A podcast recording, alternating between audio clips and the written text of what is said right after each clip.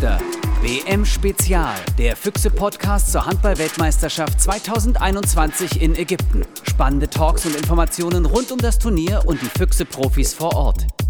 Ja, Rumsbums, da sind wir aber ganz schön auf den Boden der Tatsachen gestern zurückgeholt worden. Die deutsche Nationalmannschaft verliert das letzte Vorrundenspiel in letzter Sekunde, kann man sagen, mit 28 zu 29 gegen Ungarn. Und das natürlich heute hier das ganz zentrale Thema. Darüber möchten wir jetzt sprechen in den nächsten Minuten. Und wir, das sind auch heute wieder der Pressesprecher der Füchse Berlin, Kim Martin Hees und ich. Mein Name ist Till Mildebrath. Toll, dass ihr dabei seid hier beim Reviergeflüster WM Spezial. Lieber Kim, erstmal schönen guten Morgen. Erzähl, wie hast du geschlafen nach dieser doch etwas bitteren Niederlage, wie ich finde? Guten Morgen, Till. Also geschlafen habe ich gar nicht so schlecht, aber es war natürlich äh, ein Ergebnis, das wir uns so nicht erhofft haben. Am Ende des Tages dann doch, wie du schon sagst, auf den Boden der Tatsachen zurückgekommen. Aber jetzt wissen wir, wo wir stehen und bisher ist noch gar nichts verloren. Jetzt geht es darum, in der Hauptrunde alles zu geben und direkt äh, wieder aufzustehen und morgen weiterzumachen wir haben ja auch immer wieder gesagt, ne klar, Ungarn ist der schwerste Gegner in dieser Vorrunde, aber ganz ernsthaft, mit einer Niederlage hat eigentlich so richtig keiner gerechnet, oder? Naja, was heißt gerechnet? Man hat es vielleicht befürchtet. Ähm, wenn ich das Spiel so gesehen habe, würde ich sagen, ein Unentschieden wäre fair gewesen. Wir haben uns da richtig gut zurückgekämpft. Die Abwehr war nicht so bombenfest wie sonst, die Torhüter auch nicht so stark. Aber ähm, ich glaube, da haben wir einen Experten, der das viel, viel besser einordnen kann. Hast du vollkommen recht. Und zwar, wir haben natürlich auch wieder unseren Füchse-Trainer Jaron Sievert gebeten, sich das Spiel anzuschauen. Das macht er natürlich auch sowieso, weil er sich dafür interessiert, das ist ja klar. Und er hat uns natürlich auch wieder eine Analyse zu diesem Spiel Deutschland gegen Ungarn gegeben. Eigentlich gar nicht äh, so schlecht ins Spiel gekommen. Dann. Ähm leider ein bisschen, bisschen unglücklich in den, in den Abschlüssen gewesen ähm, und dann relativ schnell, schnell die Gegentore bekommen. Aber ich finde zum Ende der ersten Halbzeit richtig gut ins Spiel reingekämpft, nochmal einen guten Endspurt kurz vor der, vor der Halbzeit hingelegt und ähm, dann eigentlich auch mit einem guten Gefühl äh, in die Halbzeit zu gehen. Bisschen gehandicapt mit den äh, zweimal zwei Minuten gegen Fürnhaber direkt in der ersten Halbzeit, aber ich finde dann auch in einer, in der zweiten Halbzeit das, was die Mann, deutsche Mannschaft eigentlich stark macht, ähm, gut umgesetzt. Ähm, wir haben einfache Tore im Gegenstoß gemacht. Wir, wir sind über 1-1-Aktion äh, zum Torerfolg gekommen. Ich finde, die Einwechslung von Paul hat da auch nochmal das äh, Spiel belebt, beziehungsweise Paul hat da wirklich gute Akzente gesetzt. Auch Philipp Weber hinten raus. Ähm, gute Entscheidung getroffen leider äh, das Unentschieden dann nicht geholt, was wahrscheinlich das fairste, gerechteste Ergebnis gewesen wäre für, für den Spielverlauf und für beide Mannschaften. Äh, deswegen extrem ärgerlich, zehn Sekunden vor Schluss da nochmal das Tor von Lekai zu bekommen. Trotzdem kann man auf der Leistung aufbauen und ähm, hat jetzt noch alle Chancen, sich für, für die K.O.-Spiele zu qualifizieren. Kim, der Jaron hat es gesagt, Paul kam erst Mitte der zweiten Halbzeit von der Bank. Äh, nicht nur, weil ich die Füchsebrille aufhabe, für mich ein bisschen zu spät. Wie siehst du das? Ja, Paul war vor allen Dingen richtig stark, als er reinkam und war klar, dass genau seine Stärke, dieses 1 zu 1 gegen diese richtig starke Abwehr einfach ähm, gewinnbringend ist. Diese großen Hühn, die einfach in Bewegung zu bringen, hat er gut gemacht, hat seine drei drei Würfe, drei Tore und hat auch in der Abwehr da richtig ähm, Radau gemacht. Also super Spiel von ihm. Schade, dass er nicht länger gespielt hat und am Ende natürlich, dass es dann nicht gereicht hat für die zwei Punkte oder einen Punkt wenigstens. Marian hat gar nicht gespielt. Äh, weißt du warum? Ist er verletzt oder, oder einfach nur nicht berufen jetzt für den Kader? Ja, es sind 20 Spieler, 16 dürfen mit aufs äh, Spielprotokoll und da ist er dieses Mal ähm, rotiert nach draußen. Ähm, Antonio Metzner war dabei, hat aber auch nicht gespielt.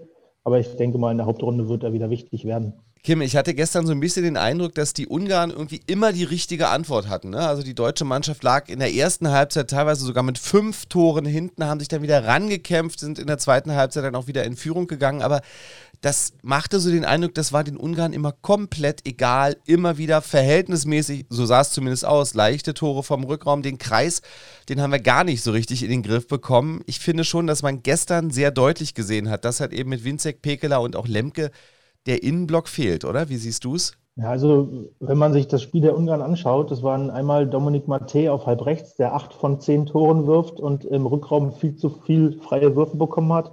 Und dann natürlich Kreisläufer Benze Banidi, einer, wohl einer der besten, vielleicht auch der beste Kreisläufer, den es gibt, mit seinen 2,6 Meter sechs und 130 Kilo, glaube ich. Ähm, den haben sie einfach nicht in den Griff bekommen, wie auch. Es ist einfach eine unfassbare Maschine.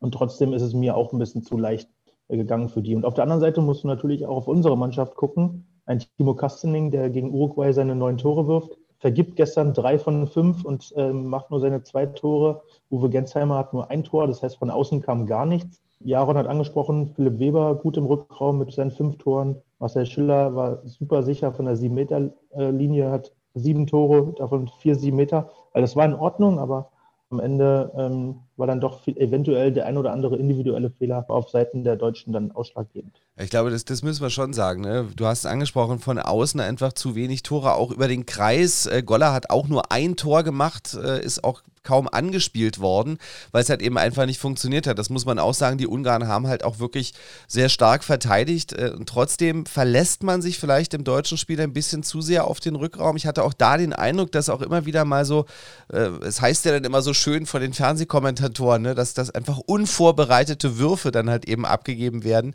dass auch da relativ häufig sehr schnell der Abschluss gesucht worden ist und dann ist man halt eben nicht durchgekommen. Also muss man da vielleicht einfach auch nochmal ein bisschen taktisch umdenken?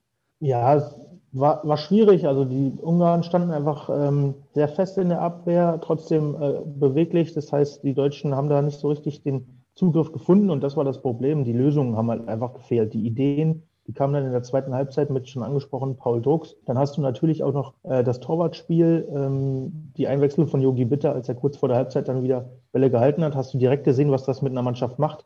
Zack, waren wir dran von 10 zu 15 auf 14 zu 15 zur Halbzeit. Da war das Momentum eigentlich auf unserer Seite. Leider hat es dann ähm, in Anfang der zweiten Halbzeit nicht gereicht, um das vielleicht auszubauen. Okay, jetzt geht es also ab morgen in der Hauptrunde weiter. Ich meine, dafür war die deutsche Mannschaft ja davor schon qualifiziert. Also es geht gegen Spanien, Polen und Brasilien. Die haben jetzt alle gezeigt, dass sie durchaus schlagbar sind, aber auf der anderen Seite, das muss man jetzt ja auch mal wieder drehen. Also wenn wir ins Viertelfinale wollen, dann, dann müssen wir die halt eben auch schlagen, weil ich glaube, bei einer weiteren Niederlage kann man das Viertelfinale abhaken, oder? Äh, ich glaube, bei einer Niederlage wäre es noch möglich, aber du musst auf jeden Fall zwei Spiele gewinnen. Spanien und Ungarn, ähm, also Ungarn ist ja jetzt mit uns auch in der Hauptrunde, wir haben ja gegen sie schon gespielt. Das heißt, Ungarn führt die Tabelle mit vier Punkten an, Spanien geht mit drei in die Hauptrunde, ähm, Deutschland und Polen mit zwei und Brasilien mit einem Punkt. So, und jetzt musst du natürlich schauen, Spanien wurde immer stärker, meiner Meinung nach. Die sind schwer ins Turnier gekommen, haben sich jetzt aber gefunden. Ähm, Polen hat gleich viel Punkte, das heißt, du musst gegen die beiden eigentlich schon Punkte holen, um dann möglichst ins Viertelfinale zu kommen. Und dann geht es äh, richtig los, weil dann kommt die Gruppe mit Norwegen, Frankreich, Portugal. Und ähm, dann wird es, glaube ich, eng werden, ja. Okay, aber da müssen wir uns ja erstmal für qualifizieren. Ne? So, dann heißt es also, morgen geht es gegen Spanien und wie geht es dann weiter? Wir spielen morgen Abend gegen Spanien, am Samstag dann gegen Brasilien und zum Abschluss am Montag dann gegen die Polen. Okay, und die Spiele der deutschen Handballnationalmannschaft bei dieser WM sind auf jeden Fall immer bei ARD oder ZDF im Free TV, wie es so schön heißt, zu sehen. Dann, Kim, auch die anderen Füchse-Spieler, die bei der WM dabei sind, stehen in der Hauptrunde. Walter mit Schweden und Jakob und Lasse mit Dänemark und alle drei ziehen mit blütenweißer Weste in die Hauptrunde, also alle drei Spiele gewonnen. Allerdings, Jakob hat beim Sieg der Dänen gegen Argentinien gar nicht gespielt, oder? Ist geschont worden. Genau, so wie äh, Marian, würde ich jetzt mal sagen. Er hat, war nicht im Kader, hat nicht gespielt. Lasse dafür ein Tor von zwei Versuchen gemacht. Ähm, das Spiel war locker mit 31 zu 20 für die Dänen am Ende doch deutlicher als erwartet vielleicht. Und damit geht Dänemark als Tabellenführer in die Hauptrundengruppe 2 und ich glaube, wir können auch sagen, ne, alle drei Füchse-Spieler, also Walter für Schweden und äh, Jakob und Lasse für Dänemark, die, äh, die sind wirklich gut bei der WM angekommen, haben alle ihre Leistung bisher zeigen können. Das unterschreibe ich so.